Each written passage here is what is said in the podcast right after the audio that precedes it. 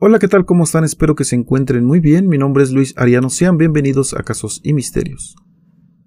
¿Qué harías tú si uno de tus hijos te dice que has sido objeto de violaciones durante años? ¿Serías capaz de matar a tu propia pareja por esto? Este es el caso que hoy te traigo de una mujer que mató a su marido por abusar de sus hijos y que fue condenada a cadena perpetua. La mujer usó agua hirviendo para asesinar al agresor. ¿Quieres saber más de esta historia? Entonces siéntate, ponte cómodo, abróchate el cinturón y acompáñame a saber todos los detalles.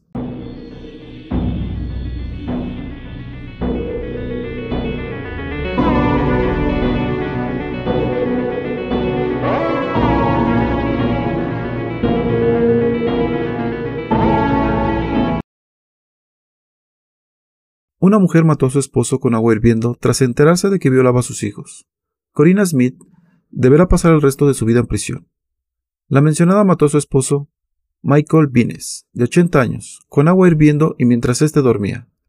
Los hechos ocurrieron el 14 de julio del 2020.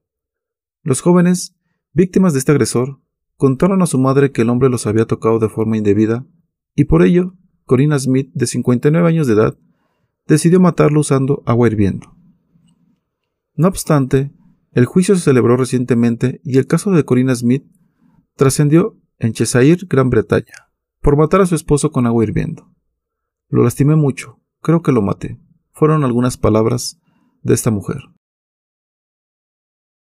La mujer de 59 años fue sentenciada a cadena perpetua, pues para los fiscales, el haber matado a su esposo con agua hirviendo fue un acto premeditado. Esto porque para matar a su esposo con agua hirviendo, primero tuvo que tomar un recipiente y después poner a calentar el líquido. Pero Corina Smith fue más allá. La mujer además le agregó azúcar e hizo una pasta de caramelo y con la mezcla mató a su esposo. Le arrojó el agua hirviendo. Corina Smith deberá pasar el resto de su vida en prisión por haber matado a su esposo con agua hirviendo mientras éste dormía. Michael Vines sufrió quemaduras graves, murió cinco semanas después en un hospital local. Su esposa no solo lo mató con agua hirviendo. En realidad, Corina Smith también se encargó de que el daño fuera el mayor posible, pues el azúcar hizo que el líquido fuera más pegajoso, de modo que se quedaba en la piel. Tirar agua hirviendo sobre alguien cuando está dormido es absolutamente horrible. Mezclar azúcar con el agua demostró la determinación que tenía de causar un daño grave. Asimismo, se comprobó que además de matarlo con agua hirviendo, nunca lo ayudó. En lugar de llamar a emergencias, se fue a la casa de un vecino. Fue este quien llamó a una ambulancia y aunque Corina Smith apuntó que había matado a su esposo porque violaba a sus hijos, esto no se ha comprobado. Por su parte, la hija de Corina Smith dijo que Michael Vines la violó a ella y a su hermano durante muchos años, cuando eran niños, quien su hermano terminó suicidándose en el 2007.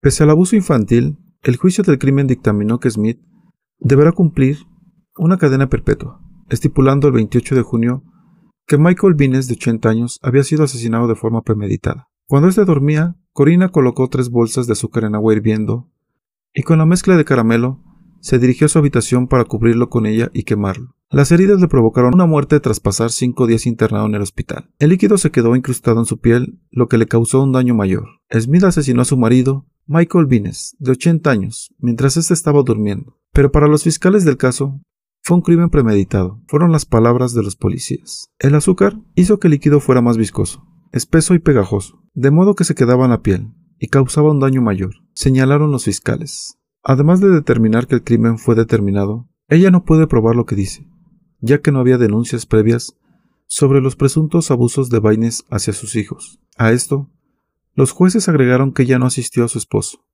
luego de haberle arrojado agua hirviendo.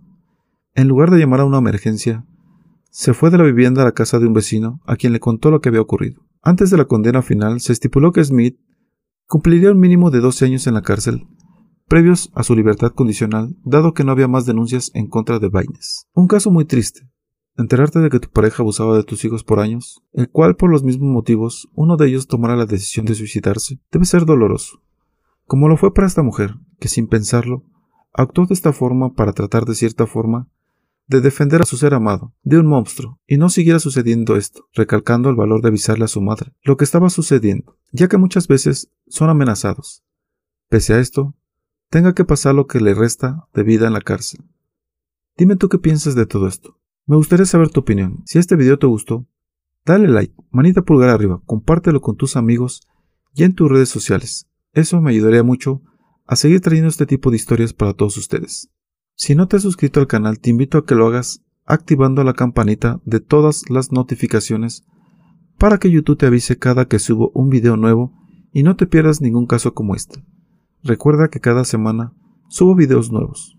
Y también decirte que si deseas enviarme tu historia, algún relato o alguna sugerencia para un video, puedes hacerlo al correo que se encuentra en la descripción. Y bueno, por mi parte ha sido todo. Les mando un fuerte abrazo, nos vemos en un próximo video. Esto fue Casos y Misterios.